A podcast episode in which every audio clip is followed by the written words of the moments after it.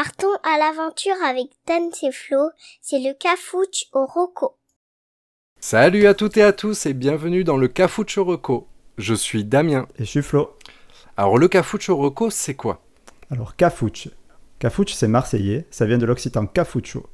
Le cafouche, c'est un placard qui est généralement euh, mal rangé. ok, ok, ok. Je parlais surtout du podcast. Ah, ok. Euh, ben, en fait, le but, c'est de distribuer de la recommandation sur tous les sujets. Euh, qui du cinéma, qui des jeux vidéo, qui de la musique. Oui, c'est ça, c'est un peu le bordel. Mais un bordel organisé, car nous allons chacun donner une reco par thème. Par exemple, quelque chose de neuf. Quelque chose de vieux. Quelque chose d'insolite ou de bizarre. Quelque chose que l'on nous a conseillé mais que nous n'avons pas testé. Et parfois même des petits bonus si le cœur nous en dit. En fait, c'est comme si vous posiez la question euh, Qu'est-ce que tu me conseilles? Depuis Game of Thrones est fini, euh, je sais plus quoi faire. Eh bien, voici notre réponse. Vous avez quoi comme nouveauté? Alors, euh, en premier, en neuf, moi je voudrais te proposer un rappeur. Ok. Un rappeur qui s'appelle Simoni. Je sais pas si tu connais. Non, je connais Simone, mais Simoni, ouais, non, c'est pas trop la même époque. Alors de son vrai nom, Antoine Simoni, c'est un Parisien de 22 ans, originaire de Corse. Donc il est rappeur et comédien. Donc il s'est fait connaître. Excuse-moi, je te coupe. Parisien corse. Ah, il est parisien, mais il est d'origine corse, quoi. Bah ça ah, arrive, hein, comme quoi. Et euh, donc, euh, il s'est fait connaître sur Instagram en participant à des concours de freestyle comme Une minute de rap. Euh, il a déjà sorti plusieurs clips comme Full Fire, La Fièvre, Death Note ou Fight Club. pour l'idée, le premier titre il est sorti il y a tout juste un an et le dernier est sorti il y a un mois. Donc tu vois, c'est on est bien du, c'est tout frais. Pour le décrire, je te dis, c'est un rappeur un peu énervé à la gueule d'ange. C'est assez paradoxal, mais ça lui va super bien. Il a franchement une bonne bouille, mais il a un rap très crédible. Il a des bonnes rimes, rythmes, un bon phrasé. Il fait du bon son. Et il a même parfois un débit bien rapide. Euh, dans ses clips, on voit qu'il aime jouer avec ce paradoxe entre la tête de gentil et le rap qu'il est beaucoup moins. Par contre, euh, bien qu'énergique, on part pas dans le trash non plus. Le langage est un peu familier, mais ça, reste correct pour, pour du rap, disons. Euh, l'énergie, ça me fait un... désolé pour la comparaison, mais ça me fait un peu penser à l'ordre de gloire de NTM pour l'énergie.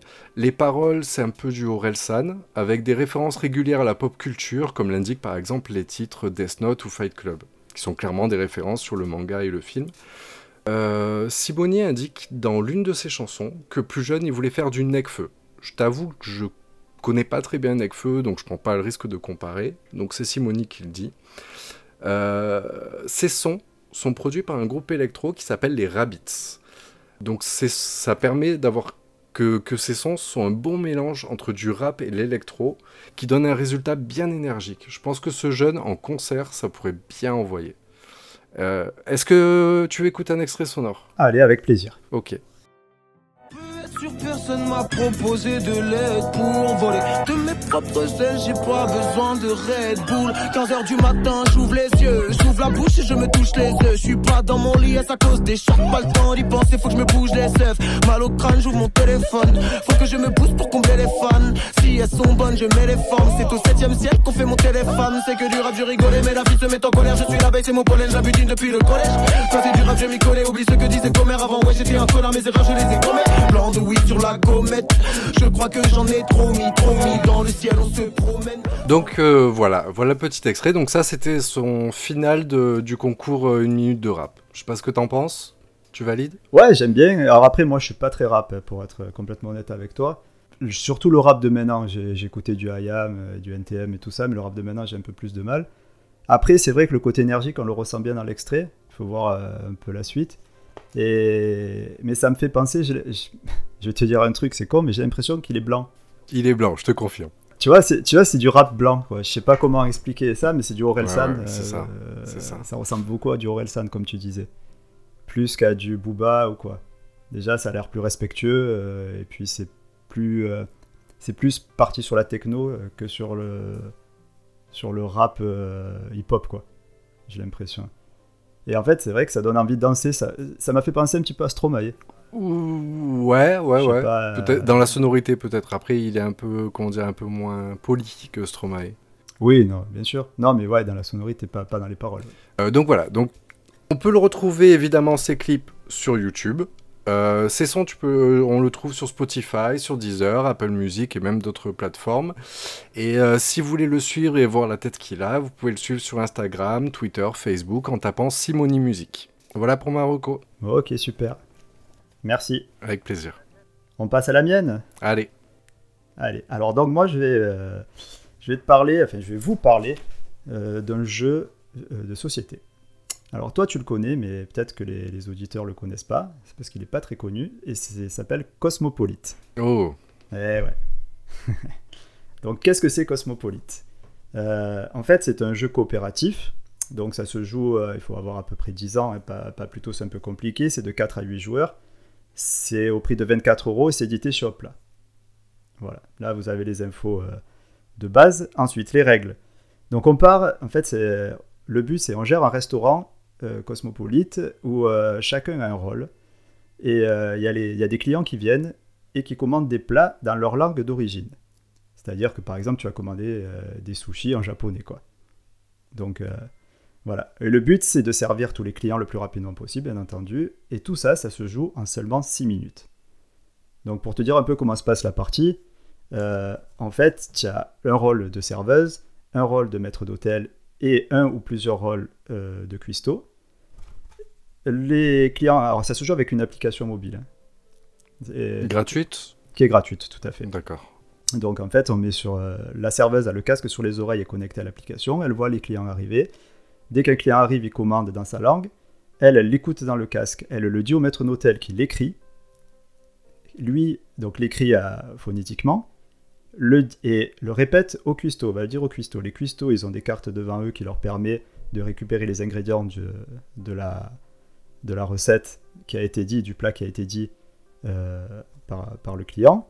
Et en fait, c'est, si tu veux, tu as le nom de, du plat et le, la recette à côté. Donc ils doivent trouver la recette qui va bien, la donner au maître d'hôtel, qui lui leur renvoie ça à la serveuse et qui elle le donne au client à propos, au niveau de l'application. Soit, donc soit tu, as bien trouvé et euh, ça marche nickel, et soit, soit tu prends des malus si tu, si tu sers mal les clients, ils s'énervent, ils peuvent quitter le resto, enfin voilà. Donc en fait, je vais pas aller plus loin parce qu'il faut y jouer, parce que c'est génial. C'est mon coup de cœur, on est allé à Cannes euh, au festival du jeu, et c'est là-bas qu'on y a joué, on s'est éclaté. Et c'est vraiment un, jeu qui est hyper frénétique, où, donc, comme ça veut dire que 6 minutes, ça va dans tous les sens, ça crie partout. Euh, la serveuse, elle s'énerve parce que les clients, ils attendent. Le maître d'hôtel, il fait que gueuler, il écrit, on comprend rien ce qu'il dit et personne comprend. Ça va dans tous les sens. Et en fait, c'est moi, j'adore ce jeu. Je trouve que déjà, moi, j'adore les jeux de société et puis euh, les jeux d'ambiance. Et là, on est dans pile poil. Ça s'énerve, ça crie. Euh, c'est le top, quoi. J'adore ça. Donc voilà. Et pour 24 euros, c'est un jeu qui a été euh, fait en collaboration avec des des universités de langue et tout ça. Enfin, c'est vraiment bien fait en plus de ça. Il y a un petit livret à l'intérieur qui, explique tout. Mais du coup, ouais, donc les langues, c'est les vraies langues, c'est les enregistrements sont des vraies langues locales, c'est ça? C'est ça, et c'est même été enregistré par des, euh, des personnes euh, originaires du pays. Ah oui. C'est-à-dire que euh, c'est même pas un français qui parle anglais, quoi. C'est vraiment un anglais qui va dire un plat anglais, un japonais qui va dire un plat japonais. Et, et du coup, c'est très dur à comprendre. Et il y a plusieurs niveaux aussi je l'ai pas dit, mais tu commences euh, avec des plats, on va dire, euh, phonétiquement faciles, entre guillemets, et ça devient beaucoup plus compliqué avec des clients qui arrivent euh, beaucoup plus énervés aussi, et, et, toujours avec 6 minutes. quoi. D'accord, ça marche. Bon, ben merci pour la reco, je note tout de suite. Ok, super. on passe au vieux Tu avais ça quand tu étais petit? Donc quelque chose de vieux. Moi, je vais vous parler d'un jeu vidéo qui s'appelle Les Chevaliers de Baphomet. Je sais pas si ça te parle. Oui. Ah, super. Donc, c'est un, un, jeu vidéo qui date de, de 96, le premier. C'est un point and click, ce qu'on appelle un point and click, et qui a été développé par Revolution Software. Désolé pour l'anglais. Alors, qu'est-ce qu'un point and click? Déjà, vite fait, en fait, c'est euh, le point and click, c'est quand euh, on se sert de la souris pour résoudre des énigmes dans un, dans un décor. Alors souvent c'était en 2D et euh, c'est aussi, ça existe aussi en 3D. On récupère des, des, informations, on discute avec des PNJ, on, récupère des objets, on les fait interagir entre eux pour essayer d'avancer dans l'histoire, en gros. Mhm. Donc là, les Chevaliers de Baphomet, pourquoi j'en parle? Parce qu'en fait, c'est ce qui m'a fait découvrir le point and click. Et, c'est ce qui m'a rendu un peu fan de tout ça. Euh, en fait, l'histoire, c'est euh, on incarne en fait euh, un Américain, George Stobart, qui est un touriste qui est à Paris et qui est témoin d'une explosion. Il est, en train de prendre un verre à un bar et il y a un clown qui rentre dans le bar et le bar explose. Il se retrouve, il y a donc avec il y, a, il y, a, un mort dans le bar et lui, il est assez curieux. Il se retrouve à, à enquêter avec une journaliste française qui s'appelle Nicole Collard et en fait, euh, l'aventure, ça, va ça va les mener un peu à travers le monde à résoudre des énigmes qui seront liées à l'ordre des Templiers. D'accord. Euh, voilà, j'en dis pas plus. Après, il faut le faire pour l'histoire. Euh, donc, c'est fait en. C'est des dessins animés en fait. C'est représenté en dessin animé. C'est de la 2D. Vous vous déplacez dans des décors. Alors, ça, c'est sorti sur PlayStation 1 et sur PC en 96 la première fois. Et c'est pas très joli mais il y a une ambiance qui est, qui est extraordinaire. Euh, il y a de l'humour et c'est super bien fait. Alors, si ça vous intéresse le point and click, euh, vous n'êtes pas obligé de commencer par les chevaliers de Baphomet. C'était bien plus vieux que ça. Euh, il y avait d'autres point and click comme Day of the Tentacle, The Curse of Monkey Island. Je sais pas si ça te parle aussi. Oui, oui. En fait, j'en ai jamais fini aucun, mais je vois bien ces jeux-là, en fait. Voilà, bah, c'est, tu vois, c'est, je sais pas si ça te plaît. D'ailleurs, c'est un peu comme les escape games d'aujourd'hui. Hein. C'est, oui, oui. vraiment ça. C'est je récupère des objets, je me dis tiens ça, je peux l'utiliser avec ça. Euh, alors ça peut être un peu ridicule. Hein. il y a des Discord aussi qui sont tirés des œuvres Discord euh, de, je sais pas si, si, tu connais aussi tout ça, mais mais c'est beaucoup, c'est beaucoup plus euh, drôle et trash et ça veut vraiment rien dire. Là, le Chevalier de Baphomet, c'est quand même beaucoup plus sérieux. Même s'il y a de l'humour, c'est assez sérieux. Euh, voilà, et puis, euh, donc si vous aimez les escape games, si vous aimez euh, les jeux vidéo, vous aimerez le point and click si vous ne connaissez pas, et si vous voulez vous lancer, je vous conseille les Chevaliers de Baphomet. Pour info, juste, ils ont sorti quatre autres versions. épisodes Ouais, on va dire épisodes, c'est toujours les mêmes la même histoire plus ou moins, ça tourne toujours autour euh, des Templiers. C'est pas un remake, c'est une autre histoire, mais euh, avec les mêmes personnages. C'est ça, exactement. Il y a, le, Les Chevaliers de Baphomet, c'est le 1. Après, il y a Les Boucliers de Kerzakoalt en 97 qui est sorti, euh, le manuscrit de Voynich, Les Gardiens du Temple Salomon et La Malédiction du Serpent. En fait, en gros, tout, il y a 5 épisodes qui sont sortis, pas tous au même niveau. Ils sont partis sur de la 3D à un moment donné, ils sont revenus sur de la 2D sur la fin. moi, perso, je préfère la 2D un peu à l'ancienne. C'est ce, ce qui m'a plu au début et c'est ce qui me plaît toujours. Aujourd'hui, il y a une nouvelle un peu version qui est sortie de ces point and click aussi. C'est les Telltale Games. Euh, oui, ah oui, bien sûr. Voilà, avec The Walking Dead le plus connu. Ils ont fait Batman, ils ont fait Game of Thrones aussi. Et, euh, et c'est voilà, c'est l'ancêtre, on va dire, de tout ça. Euh, et aujourd'hui, si tu veux, donc si vous voulez tester les Chevaliers de Baphomet ou un autre point and click, vous les trouvez euh, très facilement sur Steam. Et pour ce qui est des Chevaliers de Baphomet, ils sont même sur, euh, sur smartphone, iOS et Android. Et ça oh, coûte, euh, ça va entre 6 et 11 euros. Et c'est souvent le pack. En fait, c'est 6 euros si tu prends l'épisode et 11 euros si tu prends le pack avec tous les jeux. Donc franchement, c'est pas. Oui, et de toute façon, il y a pas mal d'heures de jeu, donc ça, ça peut valoir le coup. Ah ouais, oui, oui, c'est. Alors je peux pas te dire combien, mais tu dois avoir euh, à peu près 15 euh, heures de jeu par épisode. Si tu, si tu te débrouilles bien. D'accord. Ça marche. Voilà. Ben, merci pour cette reco. Très bien. Très bien. Et puis merci pour le coup de nostalgie aussi. ah ben ça, c'est fait pour. Hein. Euh, alors pour moi, pour le vieux, je voudrais parler d'un bouquin ou d'une saga à voir. c'est la saga Métro. Donc le premier livre, qui s'appelle Métro 2033, a été écrit par Dmitri Gloukovski et il est sorti en 2005 en Russie où il a été un best-seller. Euh, il a été ensuite adapté en jeu vidéo en 2010. Je sais pas si ça te parle, le jeu Métro. Euh, il a été adapté sur PC et sur Xbox 360, ce qui a fait connaître l'univers et le livre mondialement. Donc, pour le genre, c'est un livre de science-fiction post-apocalyptique. Dans cette histoire, on suit Artyom, qui est un jeune russe. Et quelque temps après sa naissance, une guerre nucléaire a obligé une partie des habitants de Moscou à se réfugier dans le métro. Et l'histoire commence 20 ans après cette guerre nucléaire. Le monde en surface est condamné à cause d'un hiver nucléaire et la civilisation persiste tant bien que mal dans ce monde souterrain. Il faut savoir que le métro moscovite, il est composé de 14 lignes, 232 stations, il fait une longueur de 365 km, donc c'est un des plus grands réseaux souterrains du monde.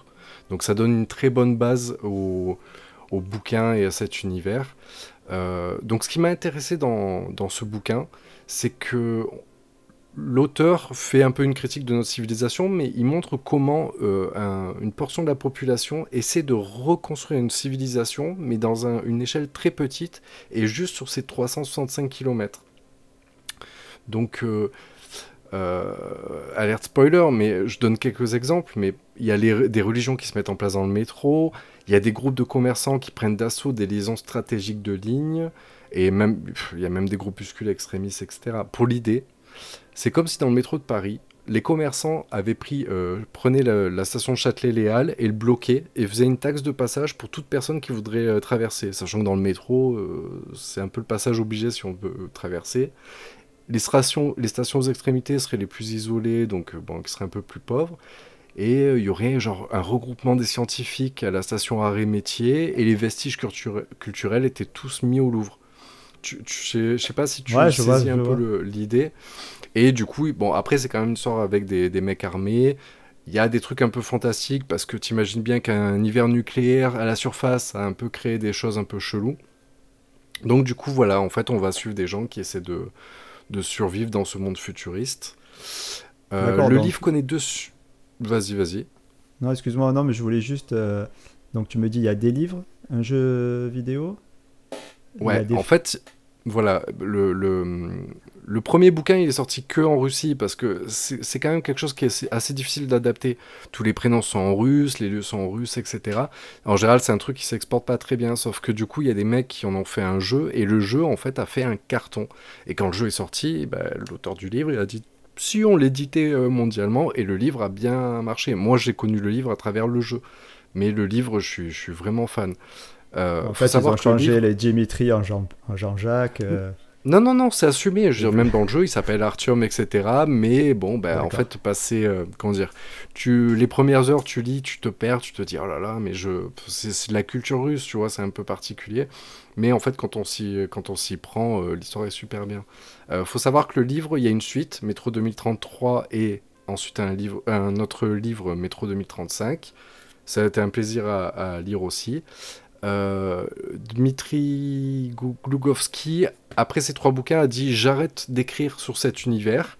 Par contre, ce qui est énorme, c'est qu'il a invité euh, les, les, auteurs à écrire leur propre bouquin, mais dans cet univers. En gros, il a offert son, son mmh. univers au, monde et il a dit écrivez ce que vous voulez.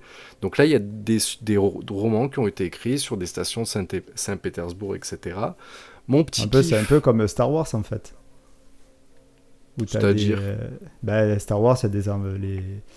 Il y a des mecs qui ont écrit sur, sur le, le, monde de Star Wars, mais qui sont pas basés sur, euh, forcément sur l'histoire euh, de, de base. C'est tout le monde qui a été autour, qui a été, qui a été écrit par différents auteurs et qui a, qui a fait que le monde a, vachement évolué quoi, autour de ça, parce qu'il y a de la politique, ça, fait, ça me fait penser un peu à ça, en fait, ce que tu me dis. Ouais. Bah, pour le parallèle, moi j'en ai un, c'est un, un, vieil écrivain fantastique, c'est Lovecraft. On connaît tous sans forcément tous savoir euh, ce que c'est, mais en fait il a écrit dans le fantastique. Et par exemple, on connaît bien l'univers Lovecraft, on, on, a plein de références, sauf que Lovecraft a, pas tant écrit que ça. C'est-à-dire qu'en fait, quand il a écrit, il y a plein de contemporains qui ont écrit des en fait qui ont réutilisé des informations à lui mhm. ce qui a même créé des fois des légendes urbaines où il y a des choses on croit que ça existe vraiment parce qu'ils ont été plusieurs à écrire en utilisant son univers c'est rigolo ce que tu dis, parce que ça fait un rappel à ce que je disais tout à l'heure. Je crois que c'est Lovecraft. Love, ah, on recommence. Lovecraft. Lovecraft qui a écrit euh, Discord. Ah, ben, tout ça. Et Day of the Tentacle euh, aussi d'ailleurs, hein, parce que Lovecraft il aimait bien les, tous les, tout ce qui était un peu poulpe géant, le kraken, etc. ah, ben ça doit être tiré, tu vois. Bah, ça fait, ouais, ouais, exactement. on est dans la matrice. Euh. Pour, finir, euh, donc il y a eu ces trois bouquins, il y a eu d'autres auteurs. Moi, le petit kiff, bon, j'en fais pas ma reco parce que je l'ai pas encore lu, mais il y a quelques semaines euh, est sortie la version euh, du métro de Paris de, cet univers. Comme le Monopoly. Voilà, comme le Monopoly ou les aventuriers du rail, j'en sais. Euh, et euh, dernière chose, euh, il y a dans donc les jeux métro, il y en a eu plusieurs. Et le seul truc, c'est que donc il y a eu métro 2033, 2034, 2035, les bouquins. Et ok, il a arrêté d'écrire, sauf que quand les mecs ils ont sorti le dernier jeu métro, en fait ils l'ont appelé. Et ils ont dit tu veux pas nous aider pour le scénario, etc. Et en fait le scénario du dernier jeu se passe après la fin du dernier bouquin. Donc en fait, ça permet de prolonger encore un petit peu l'univers pour les gens comme moi qui ont kiffé les trois bouquins, où en fait on a encore l'histoire qui continue un petit peu grâce au dernier jeu sorti. Sympa. Donc, donc voilà, donc ça c'était vraiment un gros kiff, j'y tenais. Euh. Voilà, donc c'est Métro 2033, 2034 et 2035, que vous pouvez trouver dans toutes les librairies et sur Amazon, accessoirement. Ok, pour les jeux vidéo, c'est quel euh, support? À la base c'était Xbox et PC, Xbox 360 et PC, mais par contre ils ont fait les, ils ont fait les, ils ont fait une édition qui s'appelle Metro Redux. J'ai du mal. tu me diras aussi, tu me rediras l'auteur aussi. Voilà, Redux, Metro Redux. Et euh, celui-là, il, est bien sorti sur la Play. Euh, donc voilà, faites-vous plaisir. Euh, l'auteur c'est l'auteur c'est Dmitri Gloukovski. Comment? Dmitri Gloukovski. Ok, super, merci. Voilà. Allez, on passe à l'insolite. Allez, c'est parti. C'est trop bizarre. Pour l'insolite, c'est moi qui commence, c'est ça? À toi, oui, je t'en prie. Alors, je voudrais te parler de la Coupe du Monde de football. Bah non, tu sais pas. Ah, bah non, non, non, de Quidditch moldu. Ah bah oui, bien entendu. Quidditch au sol. bah bien Suis-je bête Tu es un sorcier, Harry. Alors voilà, donc je voulais parler du Quidditch. Euh, je suis tombé sur une vidéo et c'était un gros kiff. Donc, je t'explique. Le Quidditch moldu, c'est un sport de balle mixte créé en 2005, inspiré évidemment par le Quidditch inventé par J.K. Rowling dans les romans Harry Potter. Donc je te donne la définition des règles par Wikipédia. Opposant deux équipes de 7 joueurs sur balai, il est joué sur un terrain ovale de 55 mètres par 33 mètres. Trois anneaux disposés à des hauteurs différentes faisant office de but sont disposés de part et d'autre du terrain. Jusque-là, tout va bien. Le but d'un match est d'obtenir le but d'un match est d'obtenir le plus de points que l'autre équipe en marquant des buts et en attrapant le vif d'or, sachant que le vif d'or est une balle de tennis transportée par un joueur sans balai pour mettre fin au match. Donc, donc au premier abord, c'est trop marrant. Tu vois des gars et des filles qui courent avec un tube en, en PVC entre les jambes pour lancer une balle dans des cerceaux. Pendant ce temps, il y en a d'autres qui courent après un gars en jaune qui a, je te jure, une balle dans une chaussette qui pend accrochée dans le bas de son dos. On dirait des gosses dans un carrousel qui essaient d'attraper le pompon. On peut arrêter là 5 minutes de podcast, je vais voir, je reviens. Ok. non, je rigole. Hein. On continue. Ah merde. Alors, mais il y a un gros Ah oui. Passe, alors, passer le bon fou rire, en s'y penchant, c'est un très bon sport. Ils ont su développer ce sport fictif pour le rendre vraiment intéressant. Le lancer de balle dans les anneaux des différentes hauteurs rend le jeu assez proche du handball. Handball En plus, dans le handball, handball, handball. c'est handball, c'est allemand. En plus, ah, handball. En plus, les plaquages sont autorisés. Donc quand tu regardes les matchs, je t'assure que c'est presque aussi violent que du rugby.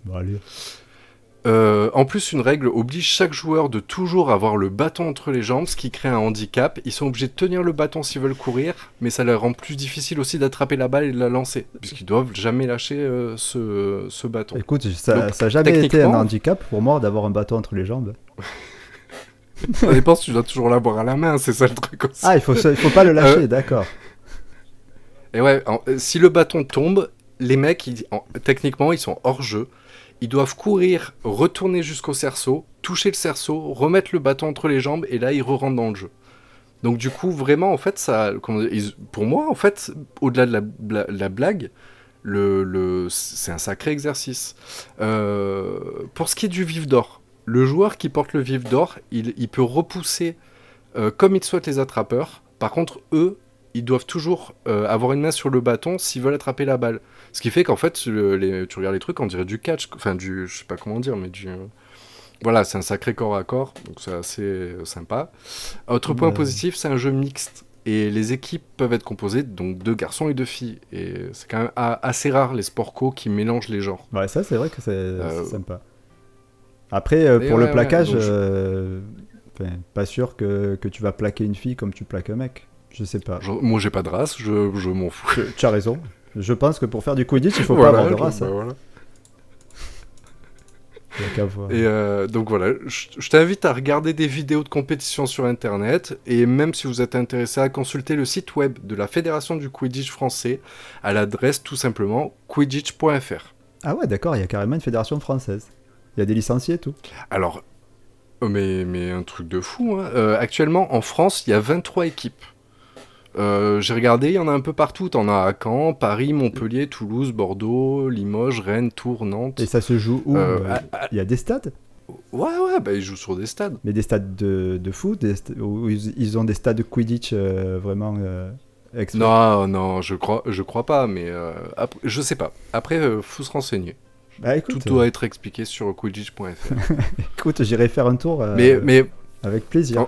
En, tout cas, en, en tout cas, voilà, des interviews que j'ai vues, les, les, mecs sont pas forcément. Enfin, c'est pas tous des Harry Potter fans, tu vois ce que je veux dire Il y en a qui sont tombés dessus par hasard, ils ont vu le sport, ils ont trouvé ça rigolo. Tous, tous ceux que j'ai vus qui étaient interviewés ont tous dit que la première fois qu'ils ont vu ça, ils ont trouvé ça, euh, comment dire, enfin, foufou, tu vois. Donc voilà, si ça peut rassurer, même eux sont conscients que le, au premier abord, ça a l'air un peu, un peu fada. Ouais, mais c'est vrai que quand tu le dis comme ça. Euh, mais c'est un, bon sport. Ouais, quand tu le dis comme ça, c'est vrai que c'est drôle, ça m'a fait rire aussi de suite. Mais quand tu y réfléchis, euh, niveau cardio, euh, niveau physique, enfin, même niveau tactique, c'est intéressant hein, quand tu y penses. Mm. Ah oui, oui, sachant qu'en fait, comme dans Harry Potter, il y a aussi les, le, les cogneurs, c'est-à-dire qu'il y a des mecs qui arrivent qui te balancent une balle dessus pour te sortir du ah jeu. Non, mais fou. Et les mecs, ils envoient avec un gros ballon, tu vois. Donc, euh, Ah mais les mecs sont allés au, ouais, bout, C'est physique. Bah écoute, super. Franchement, je, vais aller sur YouTube direct, ouais. ça, c'est, je veux voir ça. ok, bah super. Franchement, euh, très bonne reco. Merci. À voir si euh, dans le Var, parce que c'est là d'où on vient, on a une, on a des équipes. Ah, ça peut se faire. Ah bah écoute, sinon on la monte, hein. Ouais, je savais que tu voulais avoir un, ballon entre les... un bâton entre les jambes, toi. Le QC euh, Cafuch. Ça Quidditch... Euh, attends. Ouais, Quidditch Club. Le Quidditch Club. Quidditch. Ouais, c'est bien, ça fait. Allez, ça part de là.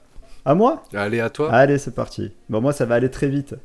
En fait, euh, j'aimerais parler de d'un compte Instagram d'une Australienne qui s'appelle Céleste Barber. Ok. Voilà, je sais pas si ça te parle aussi. Euh, c'est en fait, donc c'est une Pas du tout. C'est une comédienne, actrice, euh, euh, showgirl australienne donc, qui est qui est née en 82. Mhm.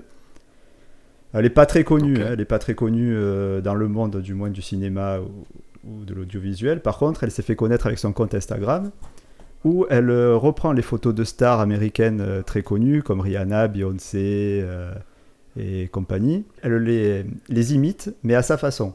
C'est-à-dire que tu vas prendre une photo, par exemple, de Rihanna qui sort euh, euh, de la plage en maillot de bain, tanké, tu vois, tout va bien.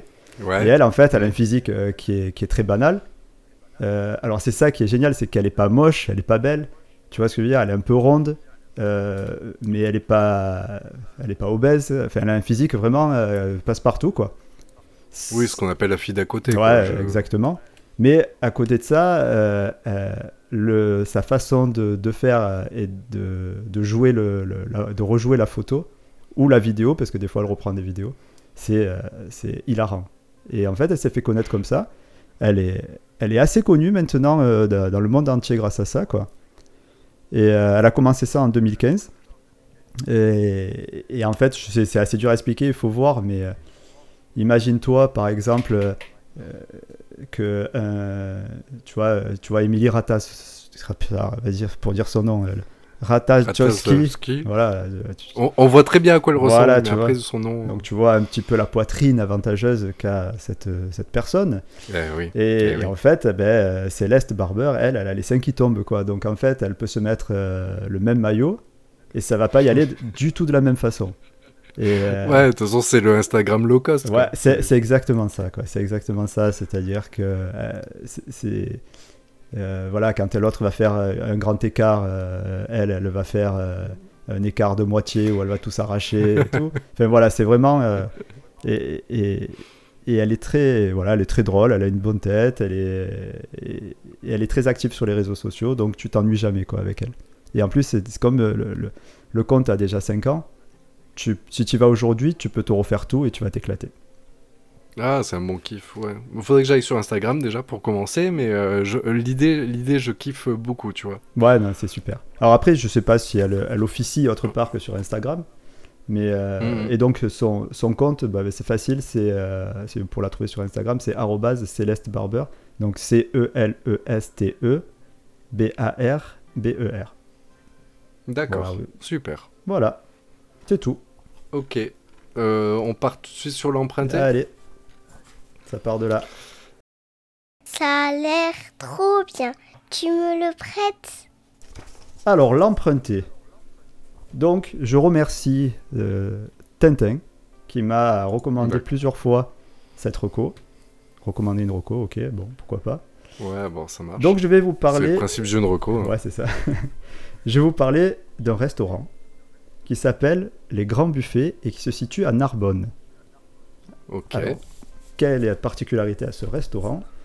Euh, C'est qu'en fait, c'est un buffet à volonté, mais attention, c'est pas le Ozen. Tu vois, enfin, alors je sais pas si c'est connu partout le Ozen, mais c'est pas, c'est du buffet à volonté, mais très raffiné. On est dans du haut de gamme. Euh, pour te dire, le menu à volonté, il est à 43 euros. 42,90 euros.